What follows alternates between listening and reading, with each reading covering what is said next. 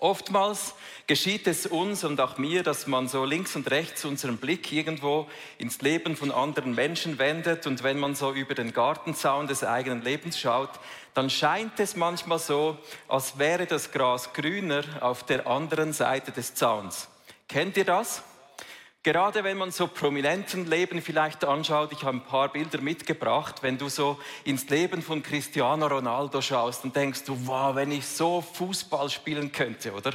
Oder wenn ich in mein Schlafzimmer zur Frau gehe und unter meinem Shirt kommt so ein Sixpack hervor, wie beim Cristiano. Und ich kann sagen, Sü, verstehst du? Meine Jungs machen immer nur Sü. Ja, das ist jetzt so der, der, Männerteil. Vielleicht als Frau wünschst du dir wie Ariana Grande oder Taylor Swift singen, tanzen und schauspielen zu können. Oder die unsere Generation so meine, dass die Heidi Klum und der George Clooney oder what else. Wie schön wäre es, wie der George auszusehen oder wie die Heidi, oder? Mit 50 noch so knackig. Oder Elon Musk, erfolgreich, reich, unbeliebt. oder heilig wie der Papst, oder? Ja, ich weiß nicht, was dich so anlockt. Oftmals sind es nicht diese Persönlichkeiten, mit denen wir tauschen möchten, sondern die Menschen, die wir beneiden, Menschen, die, die uns auslösen, die sind viel näher. Meistens in der eigenen Familie oder die sind am Arbeitsplatz, in der Kirche oder sogar in der Small Group, die scheinen einen Segen zu tragen, den du dir wünschst. Bei denen sind keine Krankheiten da, die gehen Erfolg zu Erfolg. Und wir wünschen uns deren Leben und vergessen dabei, dass deren Triumph oftmals kam durch schwierige Tests. Dass ihr Erfolg geprüft wurde durch ganz viel Entbehrung dass ein Sieg, den jemand errungen hat, zuerst so umkämpft war, dass es alles gekostet hat. Und dass oftmals Leben so krass getestet werden, dass die Last für die Menschen schwerer scheint oder eben unschwer scheint und für uns so easy daherkommt. Ich möchte heute darüber sprechen, dass der Weg zu unserer Bestimmung oftmals holprig ist, steinig, der steinige Weg zum Gipfel der Bestimmung. Wow, ich hatte Freude, als ich den Titel gesetzt habe. Es tönt so gut, oder? Und wenn wir so zum Schluss der Serie kommen, dann wünschen wir uns ja irgendwo am Gipfel unsere Bestimmung anzugelangen. Und ich glaube heute Morgen, jede Person, die auf diesem Planeten lebt und jemals gelebt hat und leben wird, hat ein dickes Ja von Gott über ihrem Leben, sonst gäbe es dich nicht. Und wenn da ein Ja von Gott über dir ist, dann gibt es über dir auch eine Bestimmung. Dann gibt es für dich einen Ort, einen Gipfel der Bestimmung, wo du das in diese Welt bringst, was Gott sich ausgemalt hat. Dein Leben soll hier einen Unterschied machen. Und schau nicht für alle sind es Tausende, wie der Ronaldo mit Millionen von Influencer folgen ihm und so. Vielleicht sind es nur wenige, aber Gott hat dir eine Bestimmung gegeben und heute ist mein Anliegen. Deshalb stehe ich hier dass du diesen Gipfel der Bestimmung erreichst. Auch wenn es holprig ist, auch wenn Steine auf diesem Weg sind. Und deshalb sprechen wir heute über dieses Thema. So zum Schluss der Serie. Wir haben ja Josef angeschaut und wenn wir Josefs Leben nochmal so einblenden und uns vor Augen malen, dann haben wir genau bei ihm gesehen, dass das immer ein Rauf und Runter war. Vom Traum zur Bestimmung ging bei ihm Jahre und es ging durch Tests, die ihm alles abverlangt haben. Vom wunderbaren Traum, dass die Brüder sich verneigen werden, bis zum Moment, wo das dann geschehen ist in Ägypten, da sind Jahre vergangen. Und der Josef, der ist hier angekommen in Ägypten bei den vollen Töpfen mit seinem wunderbaren Kleid und der Kette. Er hat es geschafft, an diesen Ort zu kommen und in seine Bestimmung anzulangen, aber es waren viele Tests. Ich möchte heute eine Generation vorgehen und zwar, also zurückgehen und zwar zu Jakob. Jakob war Josefs Vater. Und wenn wir in sein Leben hineinzoomen, dann werden wir merken, auch bei ihm stimmt diese Aussage, unser Leben ist sehr oft eine holprige Reise. Durststrecken und Hungersnöte gehören zu unserem Leben. Weshalb? Nun, der Jakob, der wurde geboren als ein Zwilling und er war der Zwilling, der nach vorne drückte und er hat sich den Segen des Vaters für den Erstgeborenen als zweitgeborenen Zwilling erkämpft.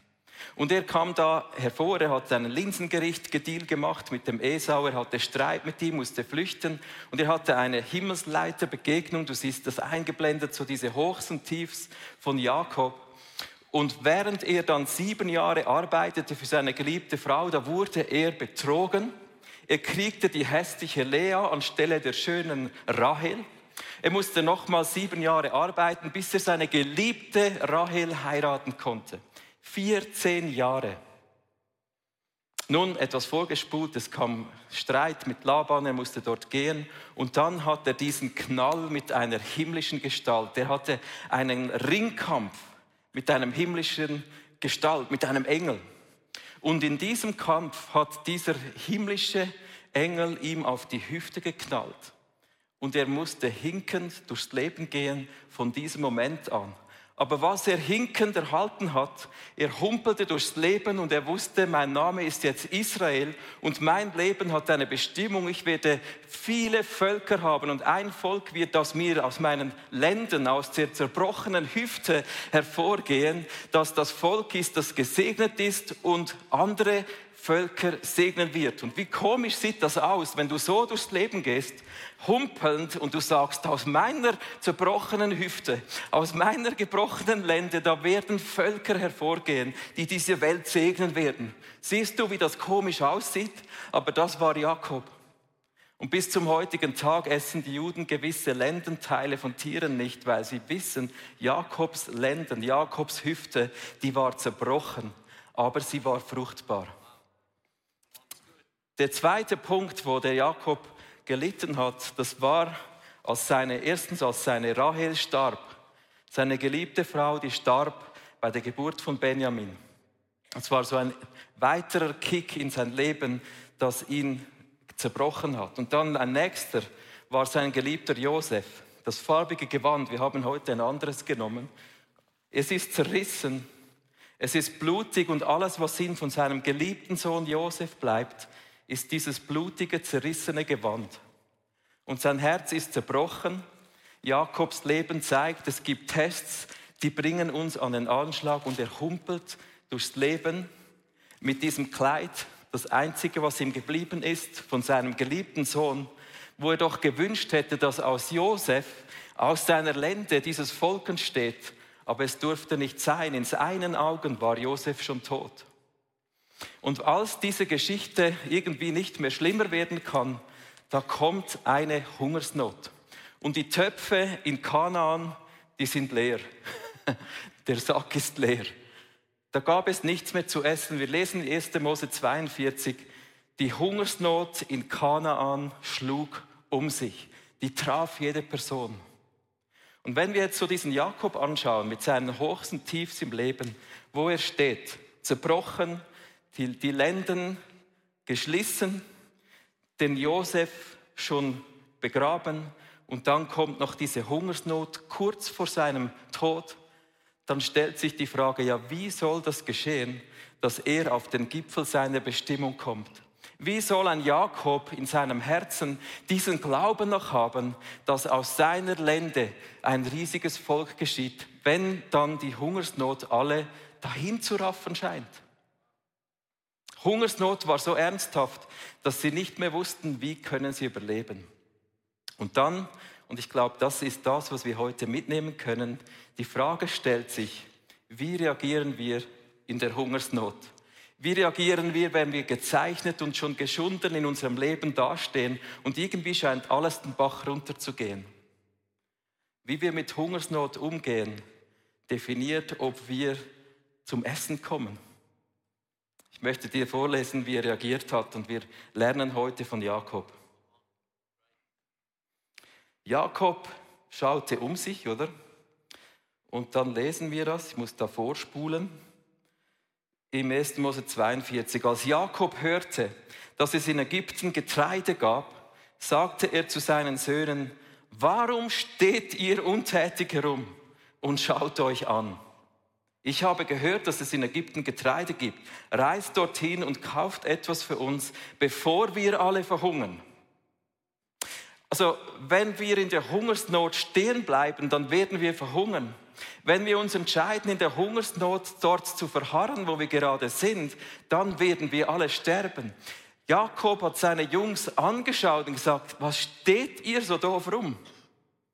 Klar sind die Säcke leer, aber jetzt muss Bewegung kommen in unsere Hüften, versteht ihr? Wenn wir hier bleiben, sterben wir. Bewege dich, mach dich auf den Weg, geh von hier weg, damit du zum Essen kommst.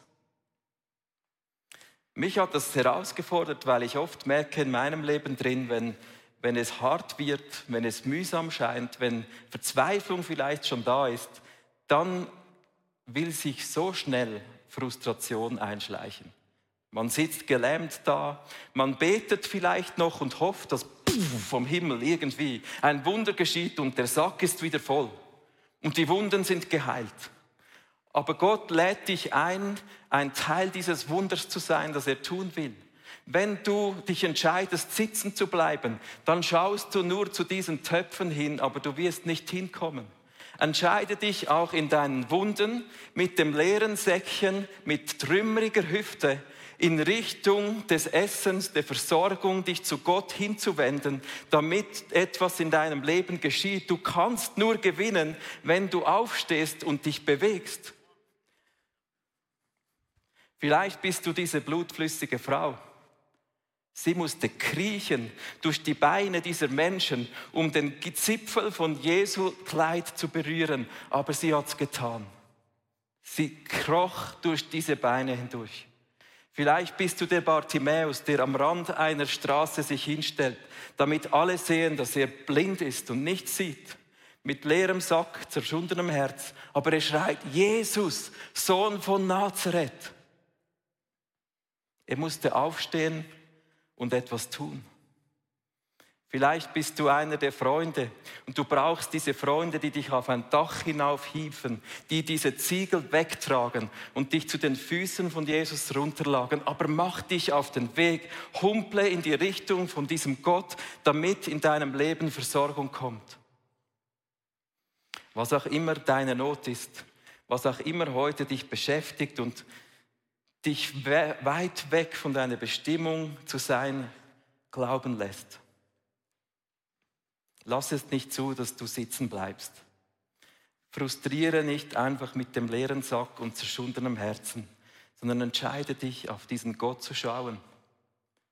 Schau, wir sind verleitet dazu, Menschen anzuschauen, die an vollen Töpfen sitzen, so meinen wir zumindest, und sie werden zu unseren Feinden. In unserer Fantasie sind sie plötzlich schuld. Ja, die haben es gut, oder? Dabei bist du dein Feind, wenn du sitzen bleibst. Du wirst zu deinem eigenen Feind, wenn du der Hungersnot dich nicht aufmachst und unterwegs bist zu Gott. Jakob hat seine Söhne geschickt.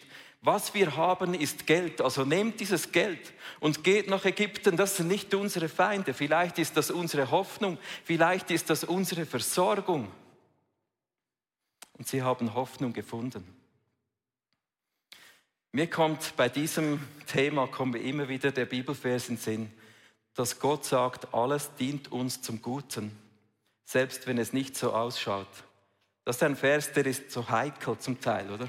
Den im richtigen Moment mit Liebe zu sagen, das ist eine Kunst, aber ich sage ihn heute und versuche es gut zu machen. Römer 8, 28. Das eine aber wissen wir, wer Gott liebt, dem dient alles, was geschieht, zum Guten. Dies gilt für alle, die Gott nach seinem Plan und Willen zum neuen Leben erwählt hat. Was Gott hier uns sagen will, es kann sein, dass er bewusst solche Hungersnöte gebraucht, um uns zu bewegen in Richtung unserer Bestimmung. Nicht alles, was schwierig ist, ist vielleicht so. Aber Gott gebraucht oftmals Dinge, die schwierig scheinen in unserem Leben drin, damit wir unserer Bestimmung näher kommen. Was hat Josef gesagt, als sie sich versöhnt haben, als die Geschichte, die haben wir letzte Woche gehört, was hat er seinen Brüdern gesagt? Lass uns anschauen, 1. Mose 50. Ihr zwar, ihr hattet Böses gegen mich beabsichtigt. Gott aber hat beabsichtigt, etwas zum Guten zu verwenden, um zu tun, wie es an diesem Tag ist, ein großes Volk am Leben zu erhalten. Josef kam auf dem Gipfel seiner Bestimmung an, um etwas Gutes zu erleben. Das Böse, das die Freunde und seine Brüder geplant hatten, hat Gott zum Guten gewendet. Er wurde zum Verwalter dieser Töpfe in Ägypten, damit Israel gerettet ist. Und dieses Gute kommt auch im Römer 8 vor. Es soll dir zum Guten dienen, wenn deine Säcke leer sind und wenn Durst deinen Rachen austrocknet, wenn ein Schrei in deinem Herzen ist, es soll dir zum Guten dienen.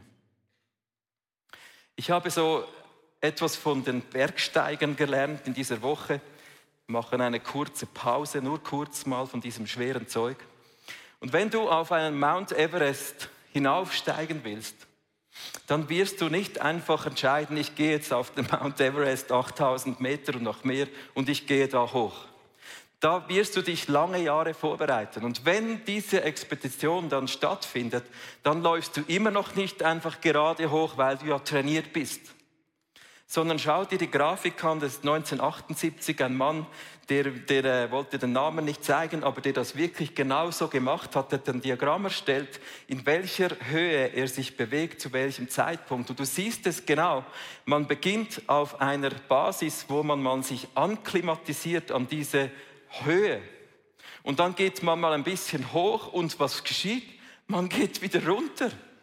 Du willst ja eigentlich auf den Gipfel des Mount Everest, aber du musst dich entscheiden, immer wieder auch wieder runterzusteigen. Wie doof muss sich das anfühlen, wenn du über 8000 gehen willst und du steigst immer wieder runter, wieder etwas hoch. Der Grund dafür, dass man das tut, ist, dass man überhaupt überlebt. Wenn du einfach hochläufst, dann wird da so wenig Sauerstoff sein, dass du nicht mehr atmen kannst. Und die ersten Anzeichen sind Übelkeit, Kopfschmerzen und es kann so weit gehen, dass deine inneren Organe versagen und du stirbst in diesem Berg wie Hunderte und Tausende vor dir. Wenn wir uns nicht entscheiden, ab und zu auch wieder abzusteigen, werden wir nicht den ganzen Weg hochsteigen.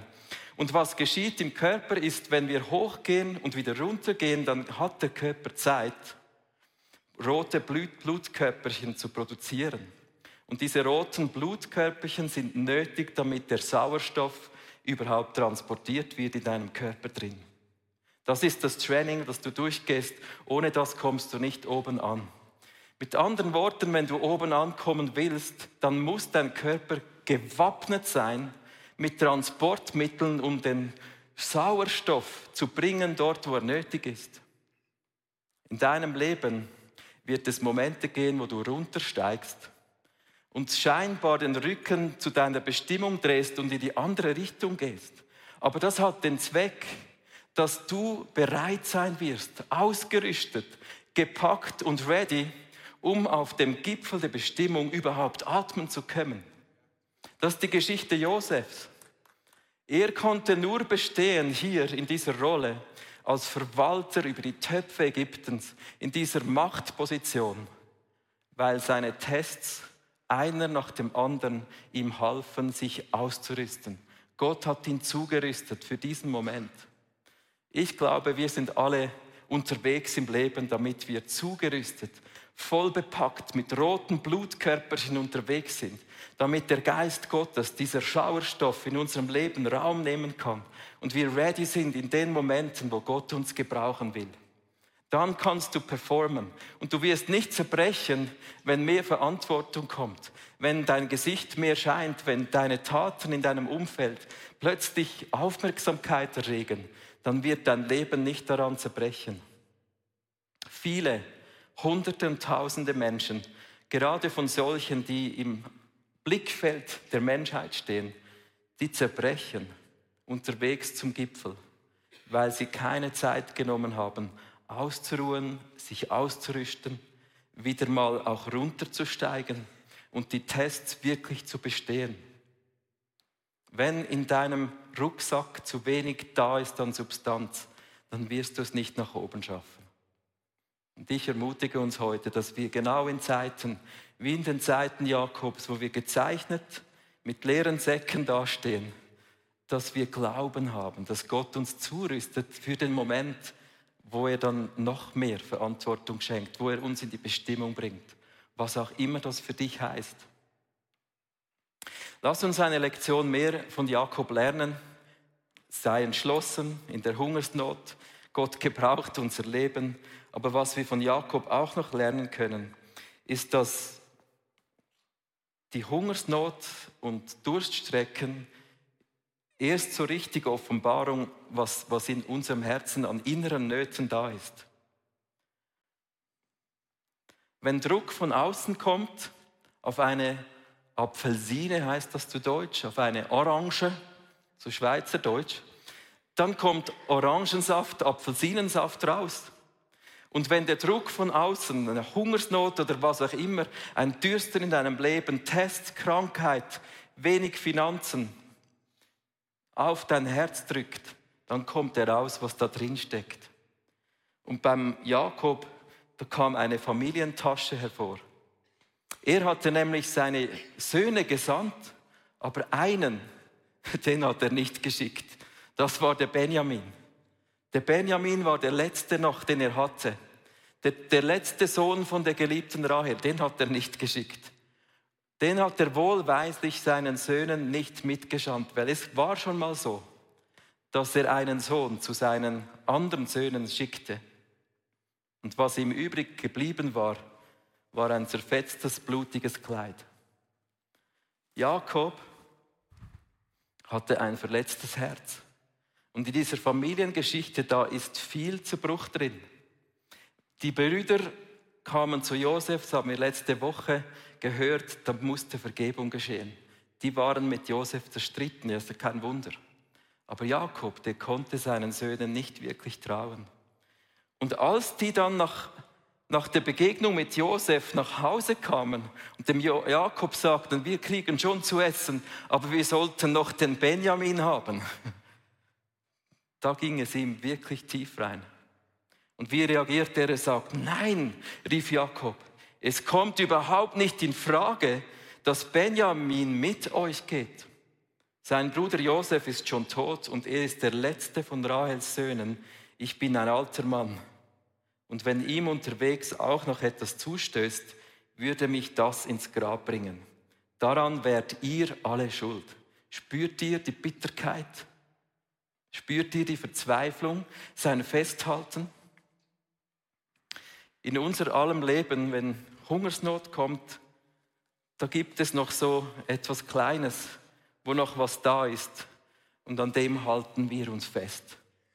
Da, das geben wir mit Sicherheit nicht hin. Und wenn der Test dann so weit geht, dass Gott sogar das noch von uns fordert, um uns ans Ziel zu bringen, dann stehen wir in diesem Test. Was tun wir mit diesem Benjamin? Es kommt überhaupt nicht in Frage, sagt Jakob. Es gibt zwei Gründe.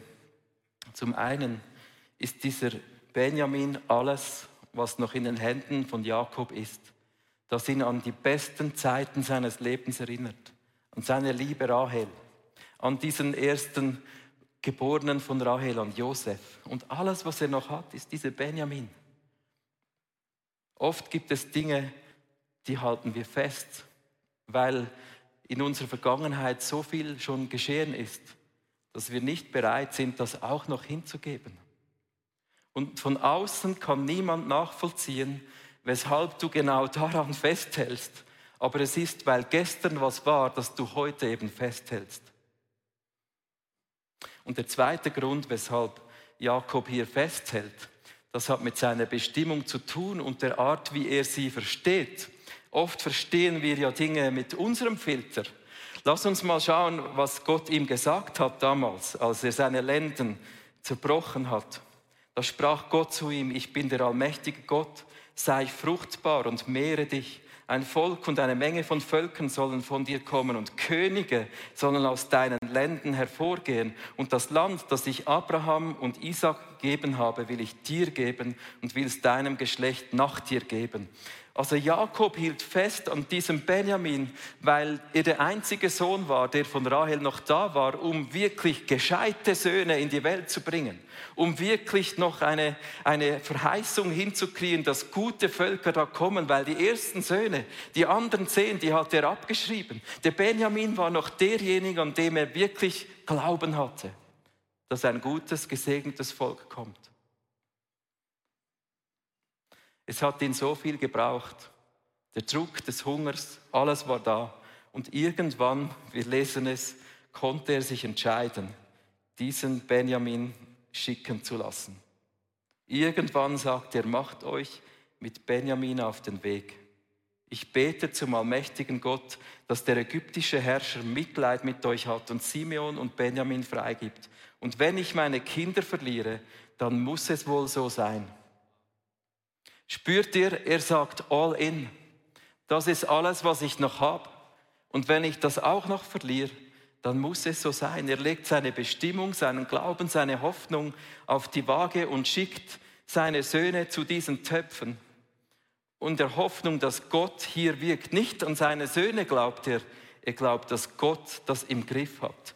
Und als sie hier anlangen mit diesem Benjamin, da kommen sie an diese vollen Töpfe Ägyptens. Und mich erinnert das daran, dass Jesus immer wieder gesagt hat, Trachtet zuerst nach dem Reich Gottes und seine Gerechtigkeit und dann wird alles andere euch zufallen.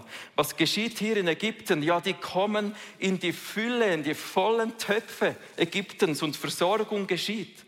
Schau, wenn du deine Hände öffnest und loslässt, dann wird Gott sie füllen. Gott wird dir mehr geben, als du dir vorstellen kannst. Gott wird dir so viel schenken, dass du wirklich aus der Fülle hier reinschwappen kannst. Siehst du, wie der Hafer hier kommt. Ich möchte dir vorlesen, was die erlebt haben in Ägypten.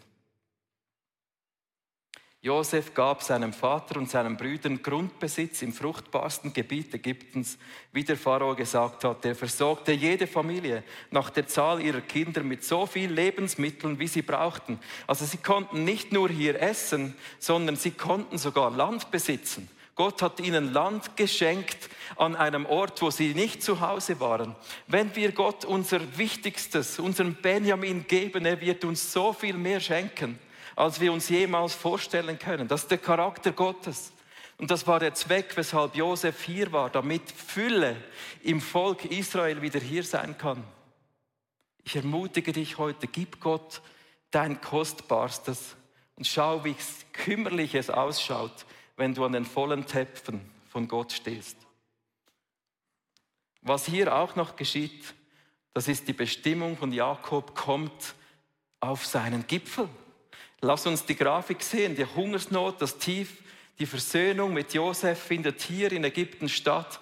Und der Jakob ist dort angelangt, wo er wollte. Jakob segnet in Ägypten, an einem Ort, wo er nicht zu Hause ist. Zwölf Söhne plus ihre Enkel. Plötzlich hat er wieder alle zwölf Söhne, die aus seinen Ländern entstanden sind. Und er sagt über ihnen den Segen, so wie er sich immer vorgestellt hatte. Er darf sie segnen. Und weißt was auch noch geschieht? Er wurde im Land Kanaan begraben. Obwohl er in Ägypten gelandet ist, hat Josef ihn nach Kanaan gebracht und ihn dort begraben und ist wieder zurückgekommen. Ihr merkt, dieser Ort von Ägypten wurde für Jakob zum Ort seiner Bestimmung. Und es waren harte Tests. Und er hat sein Kostbarstes hingehalten. Aber Gott ist treu denen, die ihm sein Kostbarstes hinhalten. Und es ist nicht nur Jakobs Bestimmung, die hier zur Erfüllung gelangt, sondern es ist auch Josefs Bestimmung, die hier zur Erfüllung kommt. Und was in Ägypten geschieht ist, sie werden so fruchtbar und die vermehren sich so dermaßen, die Israeliten hier in Ägypten, dass wir staunen müssen, wie war das möglich? Du siehst eingeblendet zwei Verse, also die kommen hier mit ungefähr 70 Nasen nach Ägypten ein zerschundenes Volk, hungrig, und Gott vermehrt in 430 Jahren dermaßen, dass sie wahrscheinlich mehr als zwei Millionen waren, als sie aus Ägypten ausgezogen sind. 600.000 nur die Männer, ihre Frauen und ihre Kinder nicht gezählt. Also die haben hier Vermehrung erlebt, da kann man sich kaum vorstellen. Also Gott sendet dich manchmal von einem zerschundenen, kaputten Ort mit Hunger und Steinen auf deinem Weg, schickt er dich nach Ägypten, an einen Ort, wo du nie hingehen würdest, wo du dich eigentlich nicht hingetrauen würdest. Und er multipliziert in einer Art, wie du das nie dir vorstellen könntest. So ist unser Gott. So ist unser Gott. Josef wurde für das Volk Israel was für uns Jesus ist. Josef war fürs Volk Israel, was für dich und mich Jesus ist. Er war derjenige, der vorausgesandt war. Lass uns diesen Vers noch lesen.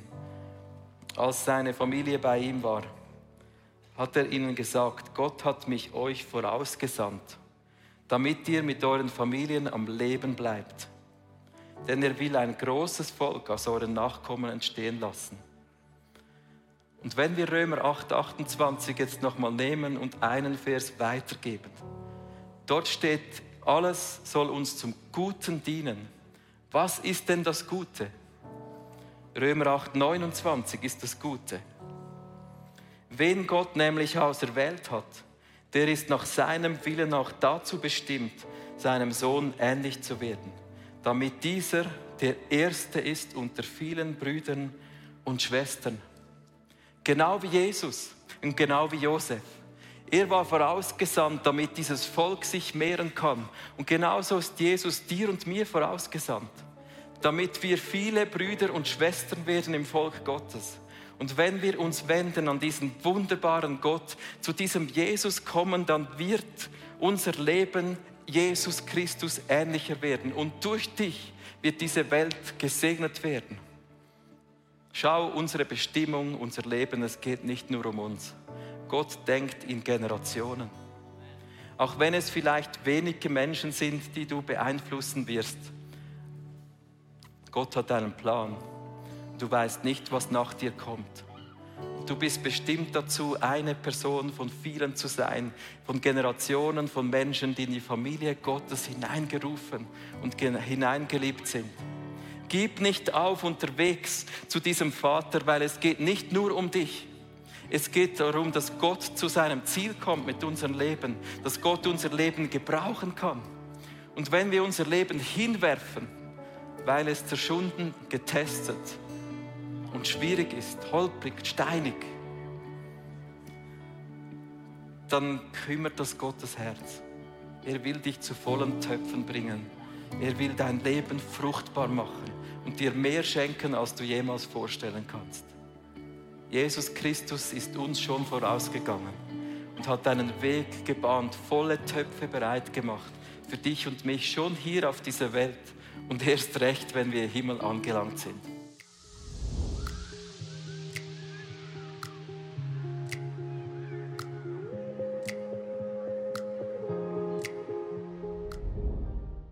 Ich hoffe, dass die Predigt zu dir gesprochen hat und du mega viel mitnehmen kannst für deinen Alltag, damit wir am Herzen von Jesus jeden Tag einfach so nahe sind und mega viele coole Dinge mit Jesus erleben werden. Ich möchte gerne mit dir in Kontakt treten und sagst, hey, ich habe Fragen, ich habe Anliegen, ich möchte mich gerne bei euch irgendwo integrieren, dann melde dich einfach bei uns, weil ich glaube, effektiv im Leben mit Jesus ist es so cool, gemeinsam unterwegs zu sein. Ja, unsere Leidenschaft ist es, dass wir Menschen positiv aufblühen sehen durch die Kraft von Jesus Christus und sehen, wie sie auch ihr Umfeld verändern. Und wir laden dich von Herzen ein, Teil von dieser Vision zu sein. Wir haben hunderte von Mitarbeitern, Menschen, die unsere Kirche unterstützen mit Gaben, Fähigkeiten und auch mit unseren Finanzen. Und ich danke dir von ganzem Herzen, wenn du ein Teil von dieser Vision bist, auch mit deinen Finanzen. Ja, abonniere doch unseren Kanal damit du immer den neuesten Content bekommst und informiert bist, was Gott alles macht durch unsere Church. Und es würde uns mega, mega freuen. Also bis zum nächsten Mal. Gott bless you und ciao zusammen.